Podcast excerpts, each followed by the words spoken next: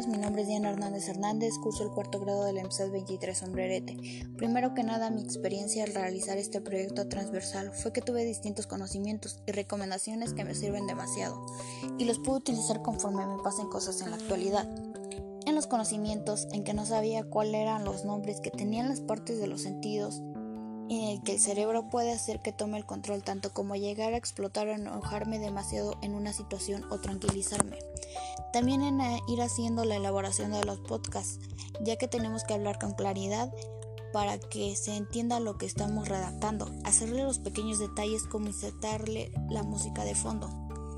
Los temas abordados en cada cápsula fueron demasiado interesantes. En la primera que fue en la cápsula científica fue concluyendo con los actores que forman mi identidad. La cápsula bioética es una de las personas que admiro, identificando sus características admirables en los demás. Cápsula ambiental.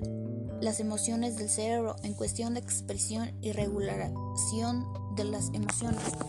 La cápsula literaria sobre la química que hay entre nosotros identificando las emociones que se experimentan al sentirse considerado y tomando en cuenta con el fin de fortalecer las relaciones personales constructivas.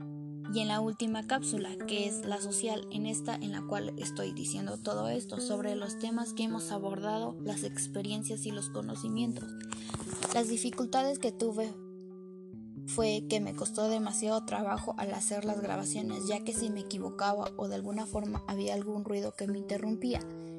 Tuve un buen aprendizaje, ya que, como lo había mencionado, hubieron cosas que no sabía que existían y que yo tenía pasé alguna vez por estas situaciones. Sí me gustó, ya que nos ayuda a interactuar más a nosotros mismos para crear más conocimientos con uno mismo. Por el momento es todo, muchas gracias.